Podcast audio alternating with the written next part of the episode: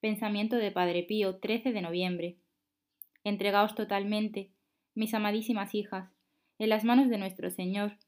ofreciéndole los años que os restan de vida, y rogadle siempre que los emplee y se sirva de ellos en aquella forma de vida que más le agrade.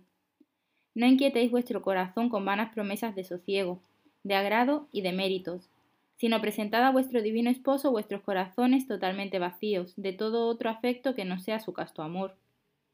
y pedidle que lo llene limpio y sencillamente de los impulsos, deseos y voluntad que sean de su agrado, para que vuestro corazón, como una madre perla, no conciba más que con el rocío del cielo y no con el agua del mundo. Y veréis que Dios os ayudará y que haréis mucho, tanto al elegir como al actuar.